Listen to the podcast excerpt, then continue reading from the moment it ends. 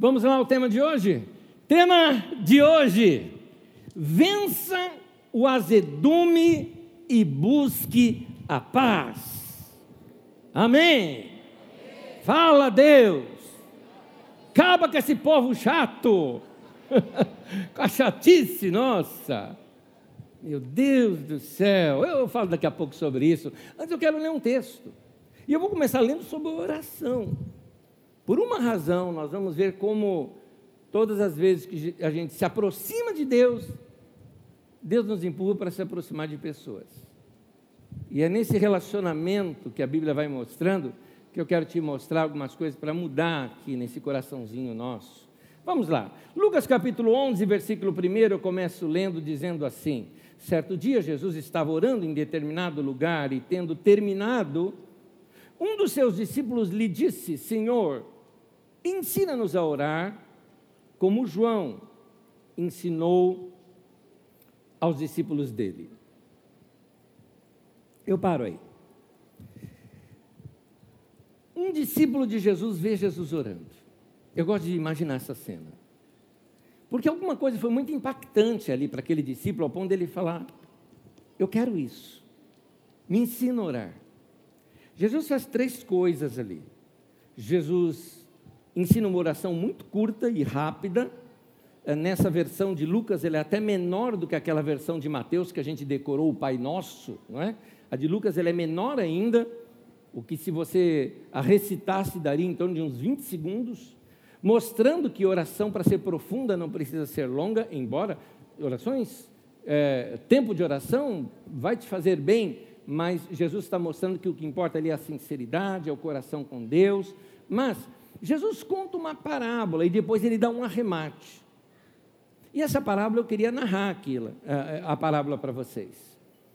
Porque nessa parábola, Jesus começa a contar uma história de um viajante que chega num vilarejo. É costume no Oriente Médio receber bem as pessoas no vilarejo. Um visitante que chega no vilarejo, coisa que é rara, mas um visitante que chega lá no vilarejo, ele acaba sendo ah, o hóspede de todos. Uma das coisas que essas cidadelas ou vilarejos prezam muito é para que as pessoas, ao saírem de lá, saiam falando bem, que foram muito bem recebidos naquele lugar. Essa é a honra deles. Portanto, todo mundo se junta para que aquele visitante seja muito bem-vindo. Isso já era de costume ali na época. Nesse costume, então, o homem chega de madrugada. O motivo talvez seja quase que óbvio se a gente conhece um pouco ali a região. Nós vamos ver o, o calor muito intenso ao longo do dia, fazendo com que aquele viajante possivelmente tenha andado à noite. Como não existe comunicação, como telefones nos nossos dias, sabe-se lá a hora que vai chegar. Para nós seria algo mais ou menos assim: chegou às três da madrugada. Porque para eles, meia-noite é muito tarde, visto que eles dormem em torno de seis, sete horas da noite, já está todo mundo indo para a cama. Então, meia-noite equivale aqui para nós umas três, quatro da madrugada que chegou o visitante. Então, o homem sai à caça de algumas coisas, uma delas de pão. O pão é algo muito importante naquela recepção e naquela comida, porque a comida é feita em, como se fosse assim, travessas na mesa com pastas, não é? Além de azeitonas e queijos, né? Travessas com pastas. Então você dá um pão, tem que ser um pão inteiro, porque é deselegante você dar um pedaço de pão para a pessoa, você dá um pão inteiro. Lembra o pão sírio? Pois bem, imagina um pão sírio mais grosso, um pouco e comprido. Ok. Então você pega um pão daquele, corta o suficiente que cabe, caiba na sua boca, uh, passa ali naquela travessa, o, então o pão acaba sendo o talher para você usar. Por isso você coloca inteiro na boca para depois não voltar para o prato um pão que passou pela sua boca. É assim. São costumes. Para entender melhor esses costumes, que eu não vou me alongar aqui agora, tem uma aula no Didaquê só sobre isso. Eu gostaria de convidar você a rever essa aula, Costumes Comunitários nos Tempos de Jesus. É para você entender algumas parábolas. E preste atenção na imagem que está ali, embora ofuscada, você vê como que é a mesa e como que as pessoas comiam naquele tempo. Aula 46 do Didaquê, costumes comunitários no tempo de Jesus, eu interpreto exatamente essa parábola que eu estou falando, só que com muitos mais detalhes que eu vou é, passar por cima nesse momento. Ok. Então, é, esse hospedeiro principal sabia a casa que tinha feito a última fornada. Afinal de contas, lá naquela região, dentro dos vilarejos, você não tem como temos hoje as nossas casas, né? quarto, sala, cozinha. Casa era só para dormir e, no máximo, uma comida. Geralmente se comia fora de casa. Mas, a não ser numa chuva ou algo parecido, então você se reunia ali dentro de casa mesmo e comeria dentro de casa. Ou, no caso da noite, dentro de casa. Mas a casa praticamente é para dormir. O, uh, o forno é comunitário. Portanto, as mulheres se unem ali para fazer os pães, todo mundo sabe qual foi a família que fez a última fornada. Ele vai direto nessa casa, chama lá à noite, é, você vai notar no texto, ele não bate na porta, isso aí é coisa nossa, né? Ele chama para a pessoa ouvir a sua voz e saber já quem é o vizinho. Então ele chama e aí começa o conflito do texto. O texto vai mostrar o seguinte: o homem está dormindo, as crianças estão na cama, o cara está chamando lá fora e ele está pensando: eu não vou me levantar, estou na minha casa, estou dormindo, meus filhos estão dormindo. Hum, ele tem, tem esse incômodo, vamos dizer assim, externo. No entanto, diz adiante que ele sente um incômodo, e aí por isso que eu recomendo que você assista a aula, que ali eu explico a questão da língua uh, onde foi traduzido esse texto, para você perceber ali que está falando de fato de uma perturbação, um incômodo interior nele. Uma espécie de sentimento de dívida ou de vergonha para com a, a, a população daquele vilarejo se ele dissesse não. Se ele falasse não, o vilarejo não estaria recebendo bem um visitante. No dia seguinte, as pessoas talvez passariam por ele, diria para ele: vergonha o que você fez. Então, por causa da honra dele, mesmo sendo de madrugada, mesmo estando cansado, mesmo os filhos estando dormindo, por causa da honra, ele se levanta e entrega. E vai lá e dá não só o pão, mas ele fala o que mais precisar ainda. Então, vou dar não somente o que você pediu, mas vou dar até mais do que você precisar. Muito bem. Jesus começa a comparar isso na área da oração. Por que razão? Ele mostra o seguinte: bom, se ele sendo um ser humano, mesmo se sentindo incomodado, mas ele tem honra o suficiente para se levantar e cumprir a, a palavra dele diante da sua comunidade, dar o que foi pedido e dar até a mais do que necessário, se isso for preciso e o que for preciso, se um ser humano, sendo ruim, sendo mal, com, com as maldades que a gente tem no coração, faz uma coisa dessa, Jesus está falando, quanto mais o Pai Celestial. Então Jesus traz para o campo da oração esta relação. Eu continuo a leitura aqui com vocês, no texto de Lucas, agora pulando para o versículo 9, 10 e depois para o 13, o texto diz assim: Por isso lhes digo: peçam, e lhes será dado, busquem e encontrarão, batam e a porta lhes será aberta. Pois todo o que pede, recebe, o que busca, encontra. E a aquele que bate, a porta será aberta. Note que Jesus aqui está falando, é, é, por isso eu estou dizendo, faz isso, Ora, se um ser humano é capaz de responder a um pedido como esse, quanto mais o Pai Celestial. Ele completa isso no versículo 13. Ele fala: Se vocês, apesar de serem maus, sabem dar coisas boas aos seus filhos, quanto mais o Pai que está nos céus. É isso que Jesus ensina. Então, uh, Jesus usa uma figura de um homem que se levantou tarde da noite para servir uma pessoa e a sua família. E ele faz essa ligação com a oração. Não é por acaso que Jesus faz isso. Ao longo de diversas parábolas, você vai ver que Jesus compara a relação da oração com a relação de serviço a alguém. Isso, na verdade, fica até mais claro em outra parábola. Tanto que, depois que eu terminei a mensagem, eu falei: Talvez eu deveria ter começado o meu sermão pela parábola uh, do samaritano. Porque na parábola do samaritano, isso fica explícito. Um homem está andando na rua, é um samaritano, o samaritano não era bem visto pelos judeus, era considerado gente de segunda categoria. e esse samaritano vê um homem caído na rua que foi assaltado, ele ajuda aquele homem, ele, a, a, ele faz um, algo ali com aquele homem que foi muito interessante. Antes dele passar ali, tinha passado um sacerdote e tinha passado um levita que estavam indo para o culto, portanto, eles não poderiam tocar ali no samaritano, porque na regra da religião deles, se manchasse a roupa de sangue, não poderiam ministrar. Mais ou menos o seguinte: imagina uma pessoa, seria mais, vamos tentar trazer para os nossos dias? Uma pessoa caiu no meio da rua e está lá toda enlameada e ela está sangrando, você está vindo para o culto e vai cantar. Aí você fala: Eu não posso ajudar essa pessoa porque eu vou cantar e vou sujar tudo de lama e de, e de sangue, então eu não posso. E passa batido, porque eu vou fazer um culto para Deus. Foi isso que aconteceu ali. Um passou batido, outro passou batido, o samaritano não, pegou e atendeu o cara. Colocou no seu próprio animal, levou ele até uma hospedaria, pagou a diária da hospedaria e falou: ali, se gastar um pouco mais, põe na minha conta que depois eu volto e pago. Cuidou dele. Só que quando ele pega este homem no chão, diz o texto, que ele derramou sobre as feridas daquele homem azeite e, é, é, é, azeite e vinho, né? o óleo e o vinho.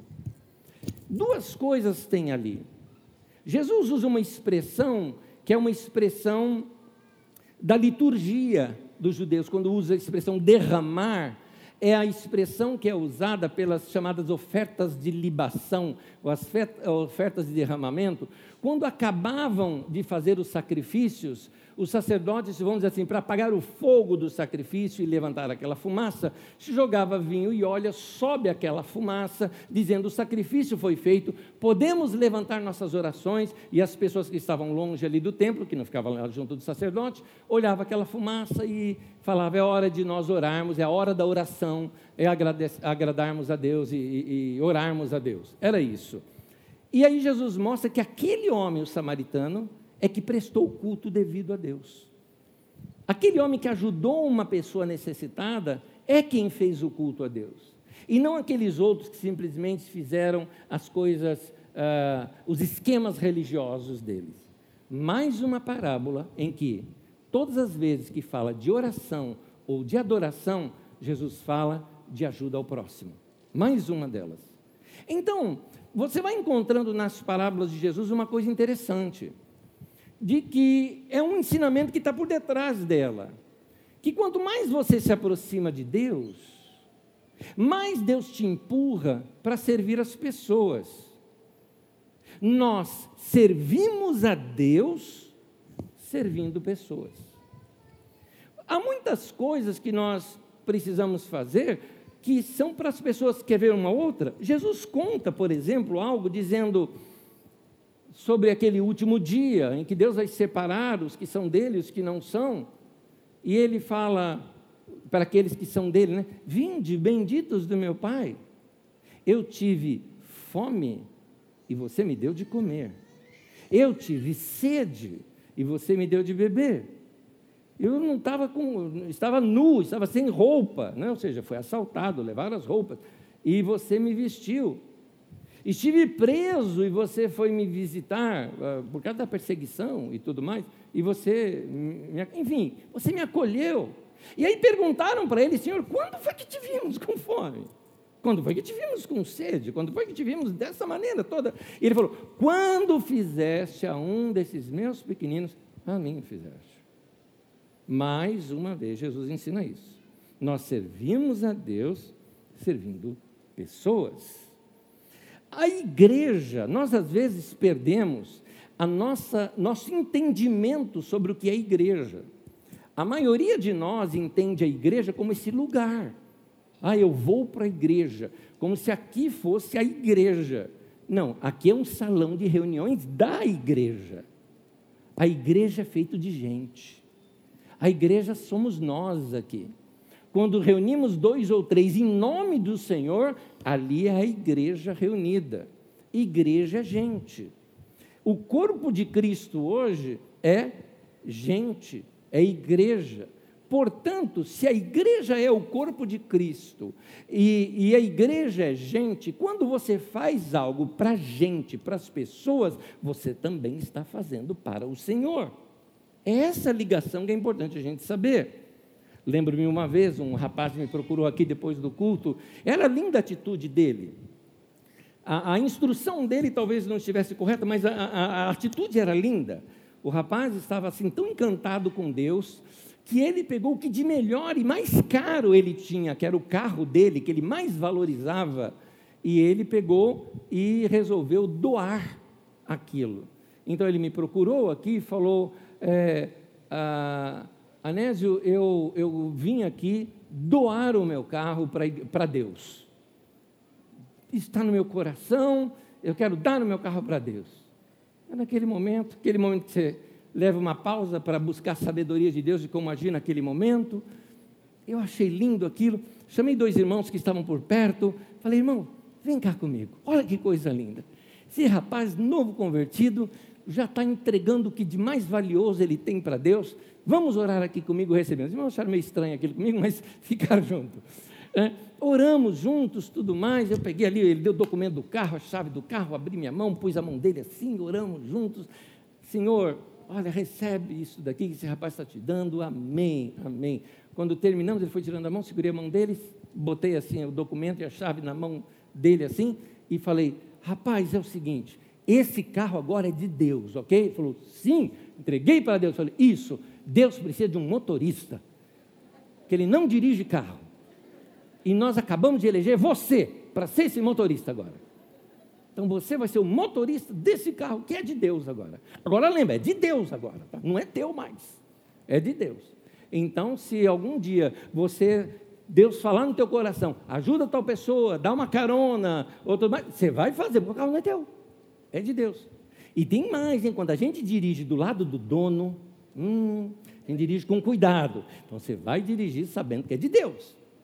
Muito bem, é, é uma lição para mostrar que é, é, é, nós precisamos entender essa relação entre, às vezes, as coisas que nós pensamos que estamos fazendo para Deus, porque às vezes a igreja trabalha muito assim na espiritosfera, sabe? Como se toda experiência com Deus ela fosse feita somente assim, uh, uh, de olhos fechados, num monte, orando, com som de anjos. Eu acredito nessas experiências, mas eu quero te dizer que logo depois que eles estiveram no Monte da Transfiguração, logo em seguida que Jesus desce com os discípulos, encontra um pai desesperado com um problema grave com seu filho. Então, mostrando que logo que você tem uma experiência com Deus, Deus te empurra para você ajudar pessoas. Então, muitas vezes a gente chega depois de um culto e fala assim para Deus, por exemplo, Talvez você já fez isso, né? de chegar assim para Deus e falar: Deus, eu te dou minha vida, eu te dou tudo, faz o que quiser da minha vida, o que quiser, me manda para onde o Senhor quiser, fala que eu vou te obedecer. Quer que eu vou lá para o meio da guerra agora? Eu vou. O Senhor quer que eu vá pregar o Evangelho lá no Camboja? Eu vou. Quer que eu vá morar lá no, uh, no meio das tribos amazônicas? Eu vou, Senhor. Fala comigo. Aí Deus fala: Eu quero que você vá para casa e para de ser chato com o pessoal da tua casa. Você talvez não ache isso muito espiritual.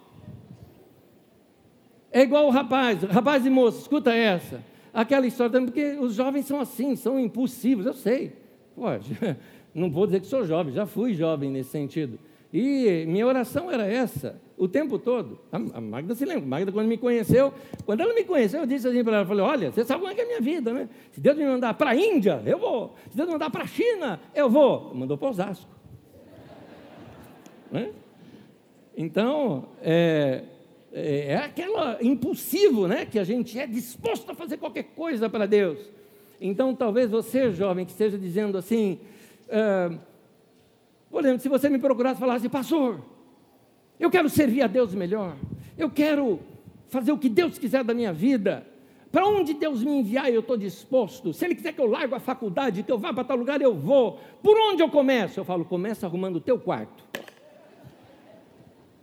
Eu estou querendo dizer isso de propósito, porque às vezes a gente quer enxergar longe demais e não enxergamos as coisas mais imediatas que tem com a gente porque é aquela ideia de Deus, eu quero amar o mundo inteiro. Guarda essa frase: amar o mundo todo é fácil. Jesus nos manda amar o próximo. Que amar o mundo todo é fácil, você não tem relação com eles mesmo. Ama o próximo. E às vezes, é, isso afeta, essa ideia da gente de sempre querer sair para fazer obra, atrapalha às vezes até o nosso entendimento de igreja. Obra missionária, por exemplo, não, eu quero fazer missões, eu quero sair e ser missionário em todo lugar, tá bom. É, é, quer ser enviado para uma obra missionária? Primeiro, você precisa servir o próximo, ou seja, dentro da sua casa, no meio da sua comunidade, no meio da sua igreja, no meio do seu trabalho. A obra missionária ela tem o seu lugar, mas quem não serve bem onde está, não vai servir bem em outro lugar. É a mesma coisa com o ministério no meio da igreja. Ministério no meio da igreja não é pregar, não é cantar, isso é consequência do nosso ministério. O nosso ministério primário é nosso serviço a Deus, nosso serviço ao próximo, ou seja, à igreja e ao mundo. Esse é o nosso serviço, que todos nós temos. Então, quem não está praticando esse serviço, não dá para fazer outra coisa. É por isso que eu fico encrencando aqui com gente que às vezes só aparece em dia que está na escala. Não é? Oh, ah, mas eu tenho ali o compromisso. Não, você tem compromisso todo domingo, meu querido. Compromisso de ver os irmãos, de cumprimentar os irmãos, de orar com os irmãos, de abençoar os irmãos, de ter comunhão. Porque a igreja é relacionamento, igreja não é show. Igreja é relacionamento.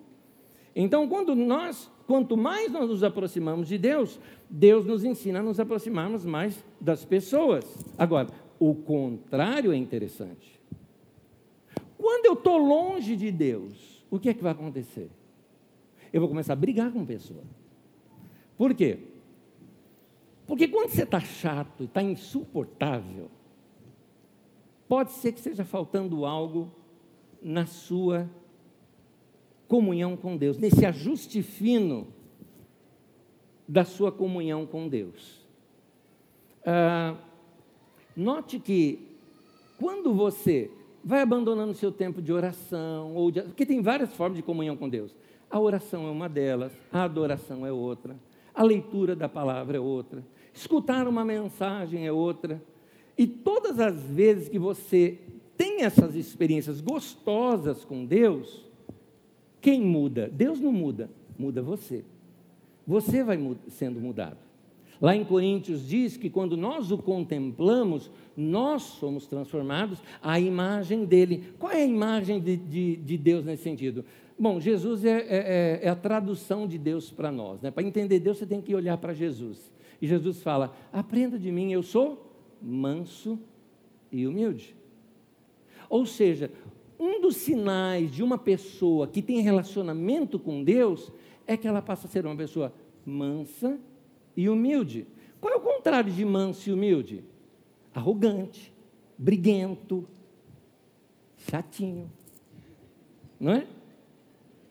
Então, eu sei que há períodos na vida da gente que a gente está chato, mas é por questão física. Não dormiu bem, está cansado, cabeça cheia, ou questões hormonais, está com alguma dor.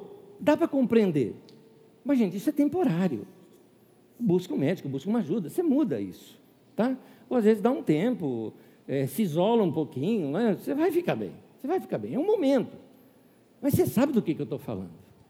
Eu estou falando quando você começa a ter, ter os seus relacionamentos mais próximos afetados porque você já perdeu a mansidão, perdeu a, a, a, humildade do relacionamento, você perde esses detalhes do relacionamento. E aí, por exemplo, vamos colocar no, no relacionamento mais íntimo que a gente conhece, que é o casamento. Você vai ver que as coisas mudam no casamento. No começo do casamento, com romantismo e tudo mais, e vocês apaixonados, nota que tudo era no diminutivo, né? É fofinho, é lindinho, e até nome de animal, né, a gente coloca, né? É gatinha, é gatinho, né? Aí passa os anos, as coisas crescem. Não é mais gatinha, é a anta, não é mais, né? é o porco, é o porcão, né? Então, vai mudando. Fala Deus.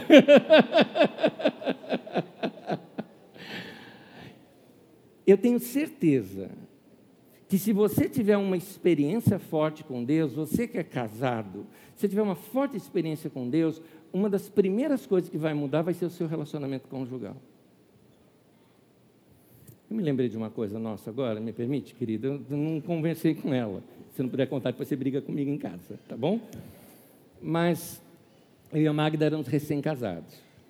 E nós temos uma, uma coisa entre nós, assim, quem gritar, perdeu. Não pode gritar com o outro. Mas assim, já que não dá para gritar, dá para ficar calado, né? De bico. Guerra de silêncio é a pior coisa que tem. Não sei se você já percebeu isso. Guerra de silêncio não é legal, porque você não conversa. E aí, tudo bem? Hum, tudo. Mas está tudo bem mesmo? Tá, não te falei. Tanto dele quanto dela. Eu vi uma história de um casal que resolveu fazer guerra de silêncio entre si, né? Ele não falava com ela, nem ela com ele, não trocava uma palavra entre os dois. E o caso é que ele tinha um problema, ele tomava remédio para dormir e ela era, era ela quem o acordava com o despertador. E ele tinha um voo no dia seguinte importantíssimo por causa dos negócios dele. Então, não querendo falar com ela, ele deixou um bilhete do lado da cama dela, né? do, do, do, do auxiliar ali da cama dela, né? daquela mesinha, é, deixou lá, ah, por favor, me acorde às cinco. Obrigado. Tá bom. O cara, daqui a pouco, ele acorda, olha no relógio, oito da manhã, apavorado, né? levanta, né? e já querendo brigar com ela, olha, tinha o quê? Um bilhete do lado da cama dele. Acorde, são cinco horas. Bom, voltando. Se você tem uma experiência com Deus, isso muda o comportamento. E eu me lembro do nosso primeiro problema de relacionamento. E aí nós chegamos à seguinte conclusão: vamos orar? Mas sabe aquele vamos orar assim, tipo, deixa eu mostrar aqui que a gente é espiritual, né? Vamos orar. Deus vai falar com a gente, né? Gente, a gente se ajoelhou para orar, nenhum dos dois tinha coragem de se dirigir para começar a oração. Sabe quando você chega diante de Deus assim, vamos orar, vamos orar, aí você olha para Deus e fala, hum, é, a gente começou a chorar. Olhamos para o outro pedindo perdão. Isaías, um baita profeta. Isaías estava azedo no coração. E o azedume dele era por questões, inclusive, sociais e políticas. Porque ele convivia na corte, era um dos conselheiros do rei, e ele estava vendo as falcatruas ali, o desvio de verba, de dinheiro e tudo mais. Nós já estudamos isso aqui numa outra ocasião, quando estudei sobre o profeta Isaías. E ele começa dizendo assim, né, profeta mesmo, ai de vocês que fazem isso, isso e aquilo, e vocês que desviam, de, e vocês que oprimem o pobre, e vocês que julgam errado, ai de vocês, é profeta, né, ai de vocês. Muito bem, aí ele tem uma experiência com Deus, e na experiência ele vê o Senhor. Primeira palavra que saiu da boca dele, ai de mim. E eu gostaria que nós tivéssemos esse momento, ai de mim. É o momento onde a gente é chocado com algumas esquisitices do nosso coração, aquela nossa parte da nossa humanidade que não bate com a de Jesus. O que, que eu tenho que mudar na minha vida? Tudo que for diferente de Jesus. Ele é o padrão. Então, quando a gente começa a ser chocado com isso, precisamos mudar. Precisamos mudar. O caso é que o que vai mudar a gente, a gente está perto de Deus. Por isso, quanto mais longe de Deus nós estivermos, mais azedos nós vamos ficar. Então o azedume vem da minha distância com Deus.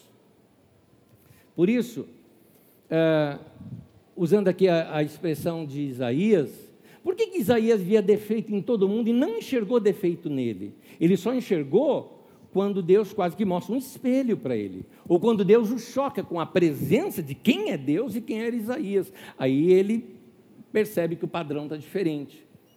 Então, quando estamos longe de Deus, enxergamos o defeito do outro, mas não enxergamos o nosso. É por isso que a gente tem quando a gente está longe de Deus, a gente está mais crítico. A gente está mais crítico, principalmente, estou falando com os de fora, principalmente com gente que está perto da gente, dentro de casa. no livro de Lucas, capítulo 6, versículo 41, diz assim: Por que você repara no cisco que está no olho do seu irmão? E não se dá conta da viga que está em seu próprio olho. Então você encontra o defeito na outra pessoa quando você faz pior do que ela, mas não enxerga. Querido e querida, não responda para mim, responda para você. Ultimamente você anda meio azedo ou azeda? Não estou falando por questões físicas, eu estou falando daquela que você sabe que é, que é isso mesmo. Aquela questão de alma mesmo. Você está chato. Você está chato com as pessoas, você está impaciente com as pessoas próximas de você. Sabe o que é isso? É um sinalzinho no painel, igual o painel de carro, a luzinha ali piscando. Falar em luzinha piscando em painel de carro hoje é fácil, né? Porque é da gasolina hoje, né? Todo mundo sabe o que é aquilo lá. Né? Então, tem aquela luzinha piscando, é sinal de que teu tanque está vazio. É sinal de que você está longe de Deus. Então você precisa orar. Então, eu entendo que tem, tem um outro lado, que eu vou abrir um parêntese aqui agora, um parêntese. Existe sim gente chata que você tem que manter distância. Tem sim, a Bíblia ensina sobre isso. Jesus, por exemplo, não suportava a chatice da religião falsa do seu tempo. Então, gente religiosa, cheia de chatice, é melhor você dar uma distância daquilo para não se contaminar. Mas você vê também, aliás, a Bíblia mesmo ensina que uh, você não deve gastar saliva tentando convencer um tolo. Tá. Então, realmente, eu fico um pouco uh, impaciente, às vezes, com gente assim. Mas o que, que a gente tem que fazer? A gente não pode brigar. A gente tem que distanciar, e principalmente nas redes sociais, principalmente. Eu estou ensinando algo aqui agora que se você começar a praticar isso agora, quando chegar o período da eleição, você está bem. Preparado, porque te prepara. Vai ser chato. Vai ser chato. E você vai ter que saber como lidar com isso. É interessante hoje, como nas redes sociais, as pessoas, ela está azeda, ela está de mal com o mundo, ela entra no seu perfil para criticar uma coisa que você falou que eu não estou falando aqui nem de política. Porque esses dias aconteceu um negócio, não foi esses dias, já faz tempo. É, faz um tempo atrás aconteceu um negócio comigo que eu errei.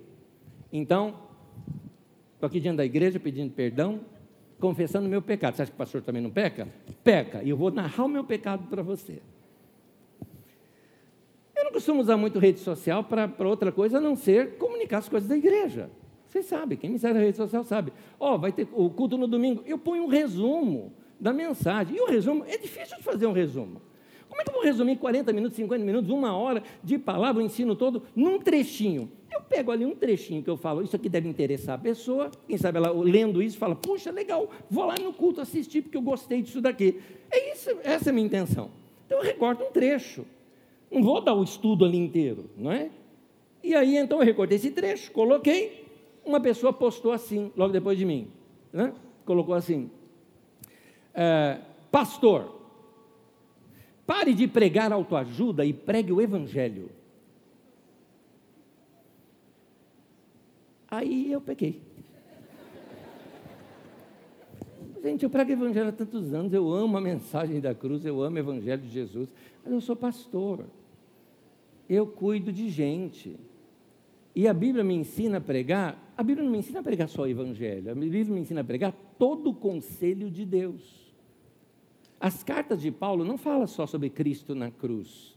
Ela fala também de marido amar a mulher, da mulher amar o marido, de filho tratar o pai, de como se lida. As cartas falam isso. Por que ele não fala isso para Paulo? Para mim ele fala. Por que ele não fala para o Pedrão, que anda com espada, que vai para a reunião de oração com espada, que nós falamos domingo passado? Para ele ele não fala, fala para mim. Não é? Mas aí eu pequei. Por que, que eu deveria fazer? Oh, irmão, não é nada disso, tal, um engano, você ouça a mensagem inteira, né? não julga o livro pela capa. Né? Tá, o irmão não gostou, tá, tá bom, tá, tá, tchau, tchau, benção, tchau, beijinho. Né? E depois vai lá, discretamente bloqueia. Porque já que a sua palavra faz mal para o cara, você bloqueia, você, você, acabou, acabou o problema, né? Mas não, o filho baiano aqui fez o quê? Subiu sangue, né? E aí, cansado e tudo mais, respondi para o irmão, né? Eu não deveria ter respondido, respondi para o irmão, é, meu irmão, eu prego o evangelho, mas por que você não vive o evangelho e vai cuidar da tua vida? Não, não, não, não aplaude não, não aplaude não, não aplaude não, estou errado, não aplaude não, não, não, não, não, não, não, não, não, não, não, não, não, não, não, não, não, não, não, você queria fazer igual eu, não pode, está errado. 20 Pai Nosso, você. Vai lá.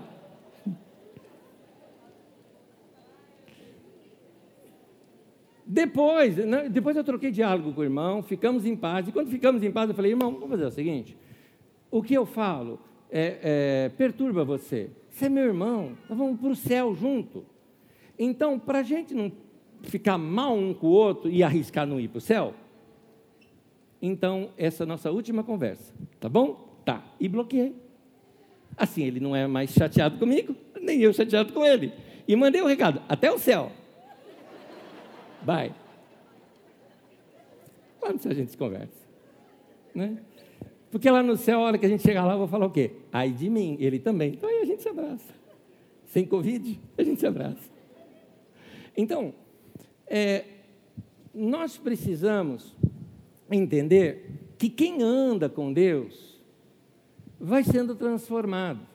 Eu, no meu cansaço, na semana cansada e tantas coisas, eu percebi que eu falhei ali.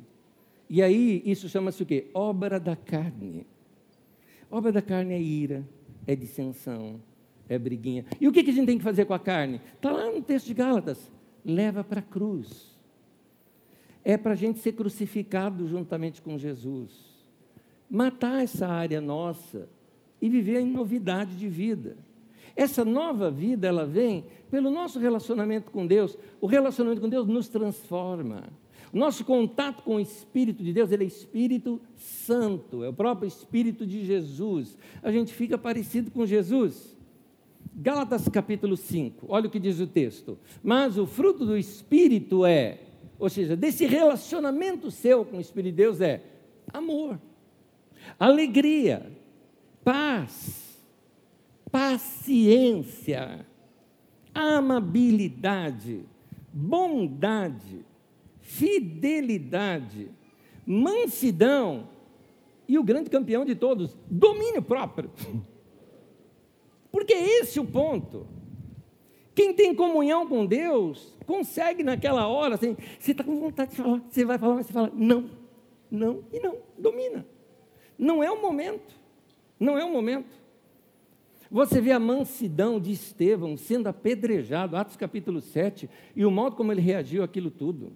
Você vê a mansidão de Jesus na cruz, sendo ali maltratado, humilhado, e ainda fala: Pai, perdoa, eles não sabem o que faz, o que fazem. Então, é, estavam perto de Deus.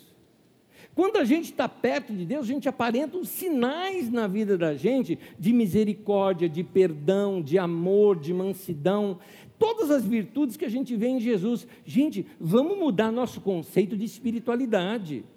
Espiritualidade não é viver na espiritosfera, sabe? Espiritualidade não é só o cara que só vê anjo, fala dos dons de profecia, que voa e faz o avião e aquela coisa toda. Gente, as experiências são válidas, não sou, não sou contra experiências é, é, anormais para nós, não é? Não sou contra, elas acontecem, a Bíblia fala de tudo isso. No entanto, não é atestado de espiritualidade. Porque na carta de Paulo aos Coríntios, ele fala: não lhes falta nenhum dom. E, no entanto, Paulo fala: mas vocês são carnais. Porque vocês andam segundo as paixões da sua carne. Deu vontade de brigar, briga mesmo. Deu vontade de falar, fala mesmo. Tal. E Paulo fala: isso é carnal. Isso é ruim. Chatinho. Porque você fica chato com as pessoas. Você fica ruim de relacionamento assim. Então, uh, precisamos aproximar de Deus. Porque, gente, vamos unir essa mensagem com a de domingo passado e a de domingo retrasado? Onde eu ensino nas duas, separam, diminui a intensidade das coisas que você está fazendo e vai ter um tempo de paz com Deus. Vai ter um tempo onde você vai ficar quieto, um tempo de oração. Porque se você não para, a mente fica cheia, igual memória de computador ou de sei lá quando está cheio, tudo fica lento. E aí você não processa direito. Aí a hora que chega uma informação para você, você está cansado demais, você responde na lata. Não deu tempo de você parar, pensar, medir. Fala, não, melhor eu não responder. O cara não está num bom dia. E... Sabe, gente que briga no trânsito, meu Deus do céu. O cara brigou com você no trânsito. Meu, aguente um minuto. Daqui um minuto aquela pessoa não faz mais parte da tua vida. Ela foi embora para um canto, você para o outro. E você vai brigar por causa daquilo.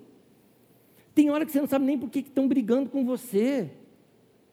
Lembro-me, isso anos atrás, mas me veio aqui em mente a, a, a, a memória, né?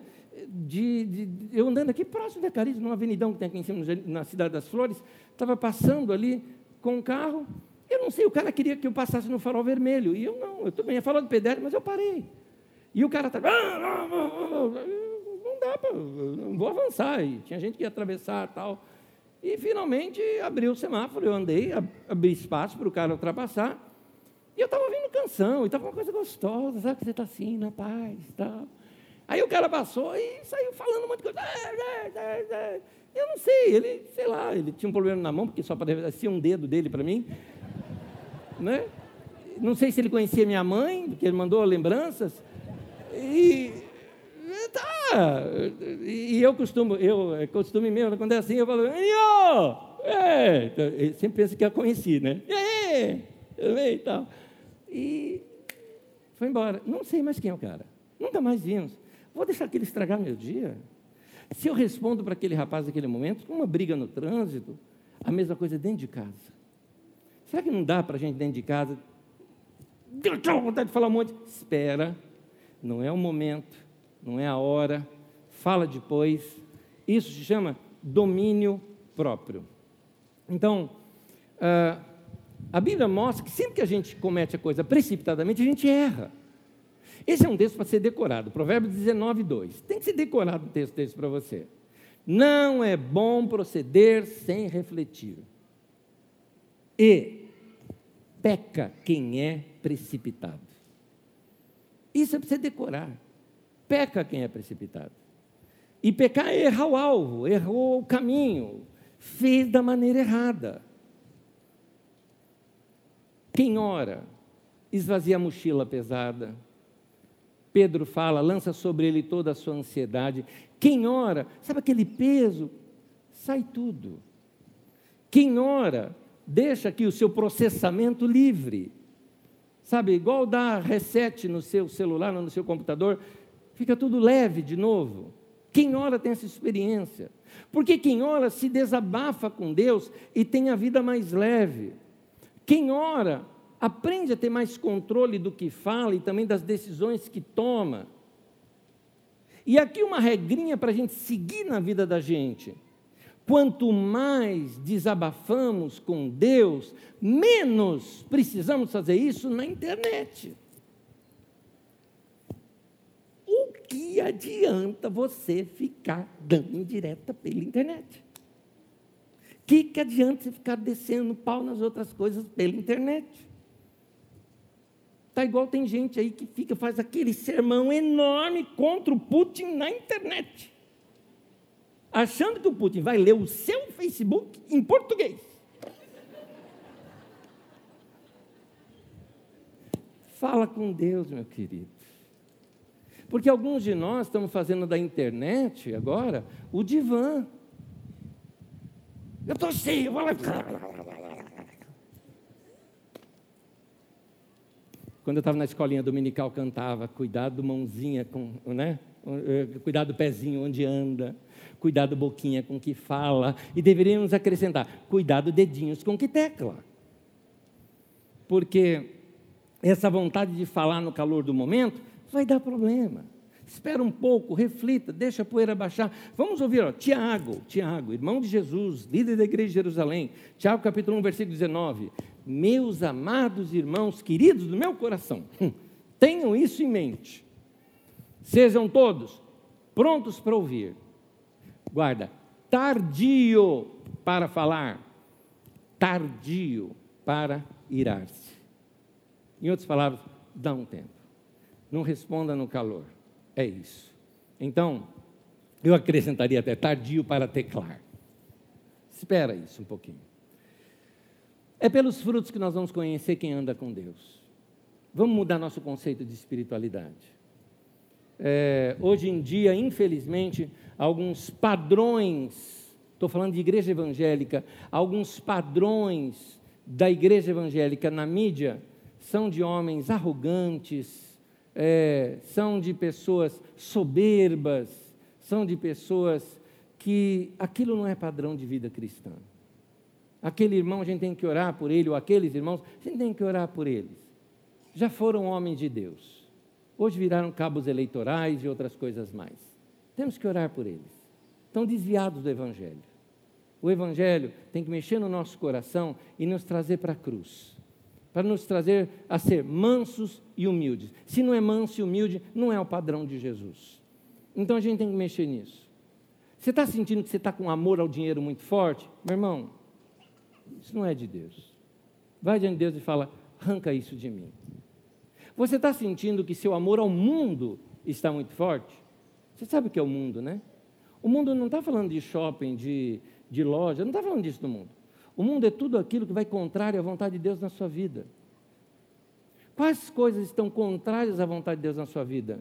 Você está amando isso? Vai diante de Deus e fala: Deus, muda meu coração. Como um cântico antigo que a gente cantava: Me leva para a cruz, Senhor. Sou eu. E eu preciso. Então Jesus falou: Toma a tua cruz e me siga. Ou seja, mate essas coisas na sua vida e deixa se encher com o Espírito de Cristo, com o Espírito Santo. Então eu convido você nessa semana mesmo, hoje, se possível, separa um tempo de comunhão com Deus, de leitura da palavra, ou de oração, ou de adoração, ou ouvir uma mensagem. E não faça isso só hoje, que é domingo, não. Faça principalmente ao longo da semana, para edificar o teu coração, orar, se aquietar, perceber Deus, perceber a sua presença, aquietar o coração, tirar toda a agitação e receber a paz de Deus. Aí você vai experimentar é, vai renovar a tua mente. E Paulo diz: quando a gente renova, a gente experimenta a boa, perfeita e agradável vontade de Deus. Amém. Último texto. Vou pedir para você acompanhar em pé comigo e em seguida nós vamos participar da ceia do Senhor. 1 Pedro capítulo 3.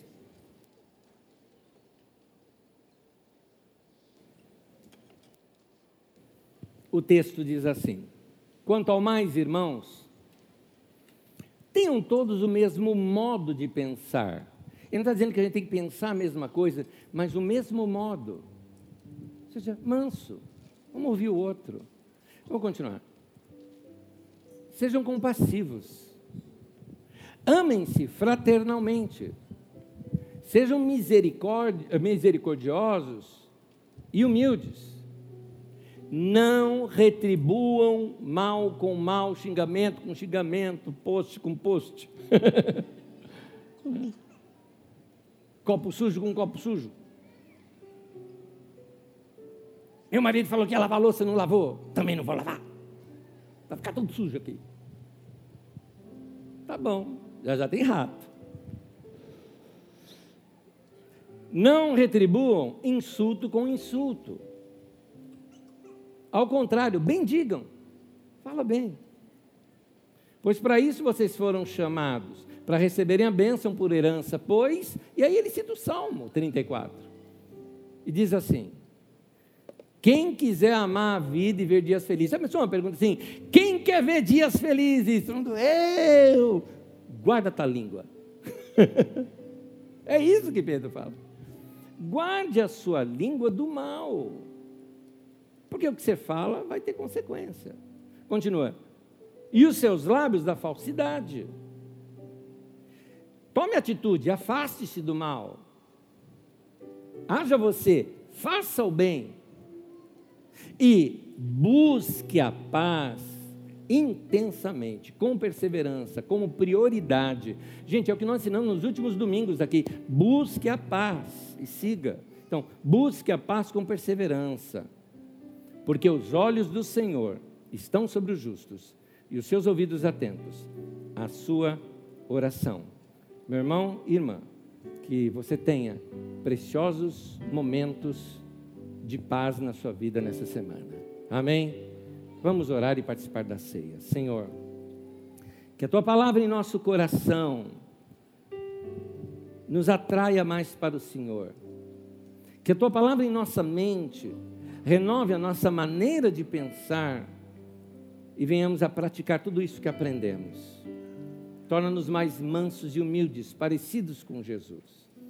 Lida no nosso temperamento, no nosso caráter. Te entregamos a chave da nossa vida em Suas mãos, ó Deus, para que o Senhor governe a nossa vida. Queremos fazer Tua vontade pela Tua palavra. Que a boa mão do Senhor esteja sobre nós nessa semana. Em nome de Jesus. Amém e amém.